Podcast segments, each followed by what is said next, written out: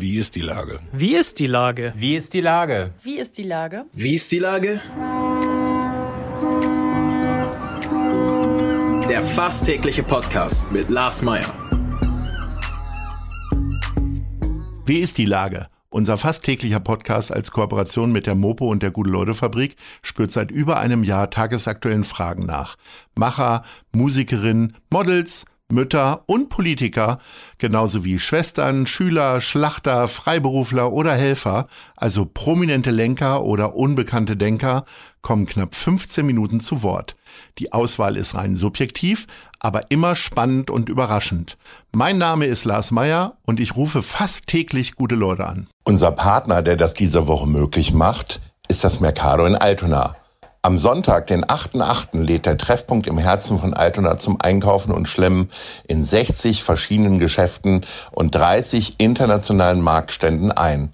Wir sehen uns dort. Das war Werbung. Herzlichen Dank. Heute befrage ich den CDU-Bundestagsabgeordneten Markus Weinberg. Ahoi, Markus. Ja, ahoi und moin. Lieber Markus, du hast Kraft für den Wahlkampf getankt und warst im Urlaub. Wie hast du ihn verbracht und fühlst du dich jetzt tatsächlich gestärkt für die kommenden Aufgaben? Ähm, ja, ich muss ganz ehrlich sagen, das war sehr erholsam. Wir waren in äh, Dorf Gastein in Österreich mit der Familie. Also kleine Tochter, 20 Monate alt und kleinen Sohn, 10 Jahre alt. Und das war zum einen so ein bisschen Entspannung, Blick auf die letzten Monate, Stichwort Bundestag und äh, Corona und all das, was wir bewegen mussten. Und auch mal durchtanken jetzt für die nächsten Wochen Bundestagswahlkampf. Also gut erholt, zweite Liga läuft, die Dinge bewegen sich. zweite Liga läuft, auf jeden Fall. Aber du willst ja äh, weiter erstklassig bleiben und in den Bundestag. Wie willst du das jetzt machen? Das sind so deine daran, Themen? Als ich von der zweiten Liga sprach, das war jetzt nicht politisch auf mich bezogen, sondern das war auf die fußballerischen Künste der Hamburger Vereine bezogen. Nein. Ja. Ja, ich, ich will, äh, trete ja wieder an hier im Wahlkreis Altona, also im, wie wir sagen, schönsten Wahlkreis der Republik. Und äh, ich will und möchte gerne weiterarbeiten, gerade jetzt äh, mit, dem, mit den Themen Kinder, Jugend, Familie, Senioren. Da haben wir jetzt vieles bewegt und gerade mit Blick Corona steht noch einiges auf der Tagesordnung. Und damit trete ich hier an, äh, ohne Netz und ohne doppelten Boden, das heißt ohne Landeslistenplatz, sondern richtig Fight sozusagen auf dem Platz, zielt auf dem Platz und äh, werden um den Wahlkreis hier in Altona kämpfen. Das heißt, du kommst nur in den Bundestag, wenn du gegen den Kollegen Bartke gewinnst, also unter anderem Bartke. Ja, ich komme nur in den Bundestag, wenn ich gegen die sehr geschätzten Mitbewerber hier gewinne. Aber ich sag mal so, als Altona Jung, der hier groß geworden ist und der äh, auch den Wahlkreis gut vertreten hat in Berlin und auch, glaube ich, Akzente gesetzt hat als Sprecher der Union für Familien, Kinder, Jugend, Senioren und Frauenpolitik, äh, glaube ich, ist das schon mal eine gute Basis. Und äh, ja, da bin ich optimistisch, aber es wird natürlich spannend werden und äh, ich schätze die Mitbewerber sehr und ich freue mich auch sozusagen auf die Diskussion. Ich gehöre zu denen, es gibt ja Politiker, die verweigern sich immer ein bisschen im Wahlkampf. Ich gehöre zu denen, die sagen, das ist nochmal so richtig, ähm, das macht Spaß, das macht Laune und äh, wenn man am Ende es auch schafft, dann natürlich auch, äh, ist natürlich ein sehr schönes Erlebnis. Du hast gerade gesagt, du freust dich auf die Diskussion. Bisher äh, nimmt man den Wahlkampf ja eigentlich nur wahr, weil äh, die drei Spitzenkandidatinnen für das Bundeskanzleramt äh, sich selber immer wieder in Stolpern bringen. Äh, auf der Hamburger Ebene ist der Kollege Ploss, äh, hält immer das Genderschild hoch oder das Nicht-Genderschild. Aber viel mehr passiert ja nicht. Was sind denn so die Themen, äh, wie ihr Hamburg in Berlin platzieren wollt? Ja, zum einen muss man natürlich sagen, die Hamburger haben ja noch die Resturlaubszeit. Und da gilt so ein bisschen der Grundsatz bei uns oder bei mir zumindest, dass wir sagen, also wir nerven die Leute in Anführungszeichen äh, schon genug in den nächsten Wochen, äh, aber wenn die jetzt im Urlaub sind und wenn die Ferien haben, dann wollen sie auch mal etwas in Ruhe gelassen werden. Deswegen fangen wir jetzt an quasi, wir haben alles vorbereitet. Man nutzt die Zeit dann der Ferien zur Vorbereitung. Das muss ja auch alles organisiert werden, das muss gedruckt werden, vorbereitet werden. Das haben wir jetzt abgeschlossen. Dann geht's los. Und was die Themen angeht, äh, tatsächlich würde ich mich auch freuen, wenn wir in den nächsten Wochen äh, intensiver diskutieren. Nicht nur bei allem Respekt über die Bedeutung des Themas, nicht nur über Gender, sondern mal darüber reden, wie sieht es aus mit Pflege, wie sieht es aus mit äh, Kindern in der Corona-Zeit. Äh, wir haben gerade die Diskussion, diese Woche ist äh, Schulbeginn in Hamburg. Äh, wir haben Kinder Corona erlebt, das müssen wir machen. Es geht um auch neue Themen. Einsamkeit ist ein neues Thema, das haben wir auf die Agenda gesetzt, dass wir mehr tun wollen gegen, gegen die Einsamkeit. Und ich freue mich dann wirklich auf vertiefte innerliche Diskussionen. Wir haben einiges zu tun einer Republik. Also Erneuerung ist so ein Thema, aber auch Zusammenhalt. Das wird auch so bei mir so der, die Aussage sein, so Erneuerung. Wir müssen die Republik einfach mal wieder neu aufstellen mit Blick auf Bürokratie, auf Planungsvorhaben. Äh, Wie können wir wieder Stärke, auch Freiheiten ähm, der Menschen und der Familien hinbekommen auf der einen Seite und auch das Thema Zusammenhalt in der Gesellschaft. Und da mache ich mir ein paar doch Sorgen. Äh, wir sind eine stabile, gute äh, Gesellschaft und Gemeinschaft, aber wir müssen darauf achten, dass dieser Zusammenhalt, äh, dass der wieder betont wird. Gegen Spalter und gegen die Radikalinskis. Wenn du von Erneuerung sprichst, äh, dann ist es ja so, dass wenn man eigentlich nur was erneuern möchte, wenn irgendwas sehr, sehr schlecht ist oder wenn einem renovieren tut man, wenn einem die Wandfarbe nicht mehr gefällt. Jetzt habt ihr doch sehr lange in der Regierungsverantwortung gesessen in Berlin. Hätte man ja schon in dieser Regierungszeit machen können. Ist das so ein bisschen ausgeblieben so in den letzten Monaten und Jahren der Merkel-Regentschaft? Ja, das äh, kann man durchaus, das kann man so bewerten. Also völlig richtig, der Vergleich äh, passt auch äh, optimal, dass man sagt, also wir müssen mal eine Grundsanierung der Immobilie vornehmen, des Hauses vornehmen. Man muss aber auch sagen, wir haben äh, die letzten Monate hatten wir Corona, wir hatten zwischendurch eine Finanzkrise, wir hatten das Thema Flüchtlinge äh, und wir haben es ja geschafft, dass wir die Republik äh, in allen Daten, auch im europäischen und Weltvergleich ja äh, ähm, oben gehalten haben. Jetzt muss man aber eins sagen, und das wird die Aufgabe der kommenden Regierung sein. Wir müssen jetzt mal, das haben wir erkannt während der Corona-Zeit, uns grundsätzlich darum kümmern, wie ist das föderale System aufgestellt? Stimmen die Finanzbeziehungen? Äh, ist es so, dass wir noch gerechte Steuern haben? Wie können wir, wie gesagt, mehr Freiheiten, mehr Initiativen starten, die mit den Menschen wieder Freiraum geben? Und da würde ich auch sehr radikal jetzt äh, das eine oder andere durchdenken. Also das föderative System zum Beispiel ist, äh, ist gut. Aber wir haben jetzt bei Corona gesehen, hier und da muss man mal ähm, sehr scharf, glaube ich, Reformen auch wieder anstreben. Denn wir haben jetzt die nächste Epoche, nicht nur Digitalisierung, sondern natürlich auch Globalisierung. Und da bedarf es schon auch einer Reform der Verwaltung, Entbürokratisierung, Vereinfachung. Ich bin sehr zum Beispiel für den Datenschutz. Auf der anderen Seite sehe ich bei meinem, in meinem Bereich Kinderschutz. Für mich gilt, Kinderschutz kommt vor Datenschutz. Und da müssen wir hier und da auch überlegen, ist das alles noch so zeitgemäß. Und da würde ich schon uns selbst anmahnen, auch mal sehr offen und sehr breit eine sehr ja, transparente Diskussion zu führen. Was ist eigentlich, wo, wo ist Deutschland, wo, lebt, wo leben wir in welchem Land in den nächsten 20 Jahren? Du wirst überbordend viele positive Worte äh, finden für den Kanzlerkandidaten Armin Laschet.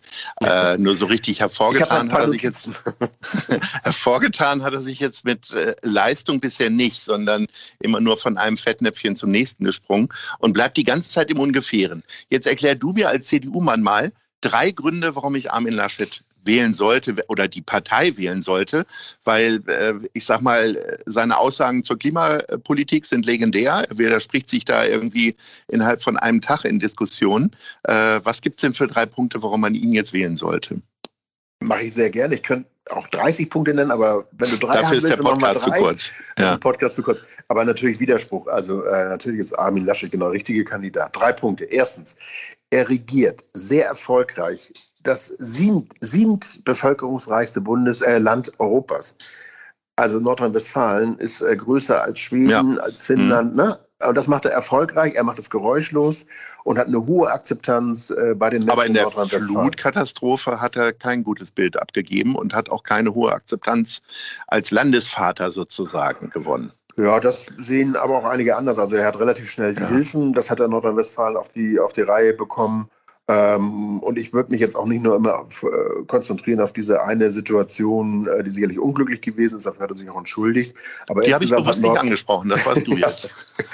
ähm, aber es geht ja darum, es geht ja darum, was konkret den Menschen hilft. Es geht ja nicht nur um äh, sagen, das, was im Fernsehen mhm. auftaucht, sondern was hilft den Menschen. Und da hat er als Ministerpräsidenten schnell reagiert. Und ich eine Bilanz muss ja auch etwas breiter sein. Da muss man schon sagen, erstens, Nordrhein-Westfalen regiert er erfolgreich. Zweitens, er ist eine Person, der integrieren kann, der zusammenführen kann, nicht spaltet.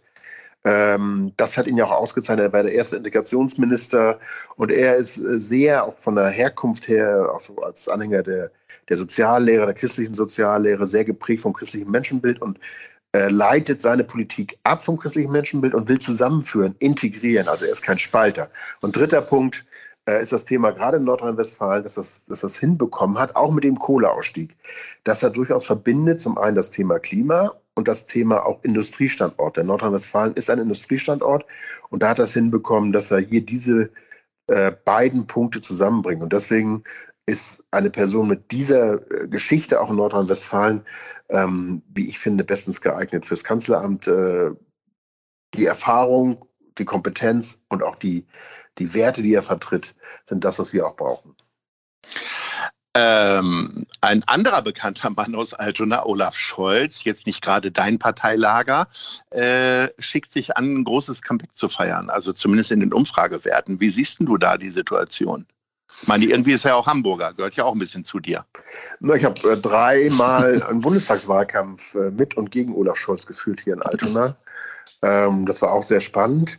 Ähm, ja, man muss aber auch mal, wie sagt man, das Gesamtsetting sehen. Also ähm, Olaf Scholz äh, vertritt auch eine Partei, die in weiten Teilen eine ganz andere Position hat als er selbst. Nun kann man sagen, ja, aber da wird sich der, Bundeskan äh, wird sich der Bundeskanzler durchsetzen. Das ist ja das bei weiß ich nicht so genau. Frau Merkel auch so gewesen. Das habt ihr ja einige Male zu spüren bekommen.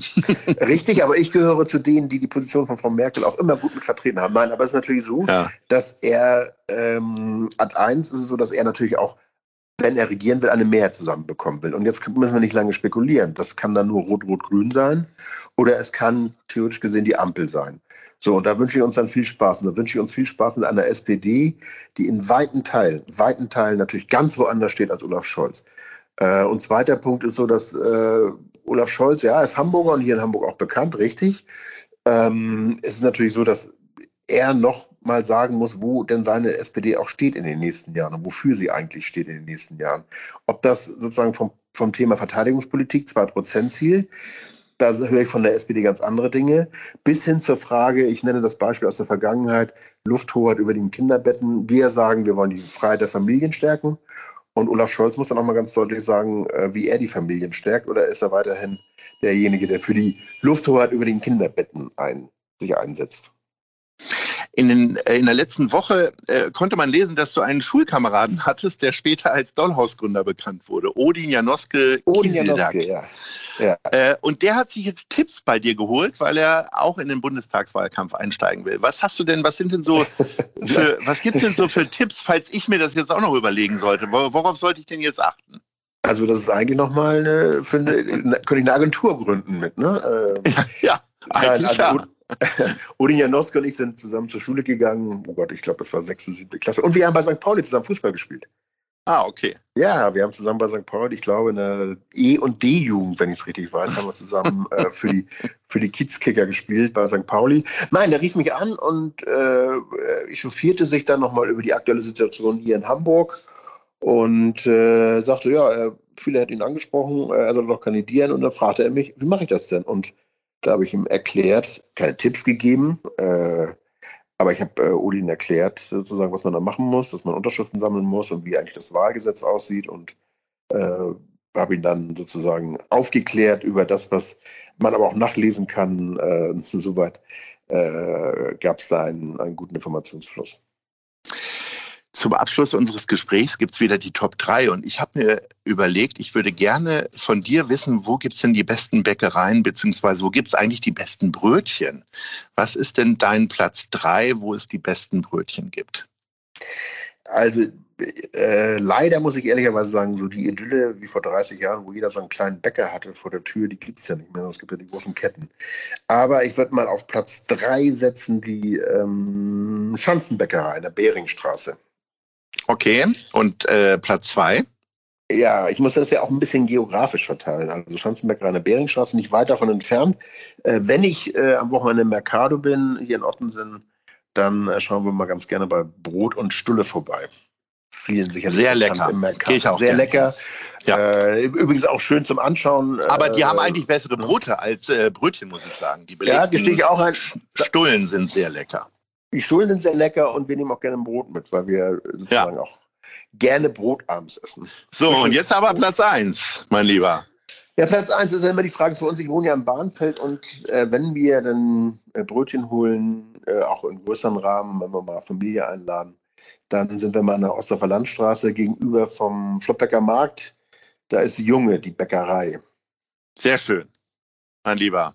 Das ja, äh, Pla Platz eins. Ich äh, wünsche dir auch viel Glück um das Streben um Platz eins äh, im Wahlkreis Altona drück dir die Daumen, äh, wie allen anderen Kandidaten, ehrlicherweise natürlich ja. auch. Aber du hast ja schon gesagt, ihr habt da ein faires Miteinander. Ich bin gespannt und äh, hoffe, dass wir uns bald wieder hören. Dann auch wieder als Bundestagsabgeordneter. Hoffe ich auch. Vielen Dank für das gute Gespräch. Jo. Ahoi, beste Grüße. Tschüss. Tschüss. Dieser Podcast ist eine Produktion der Gute-Leute-Fabrik und der Hamburger Morgenpost.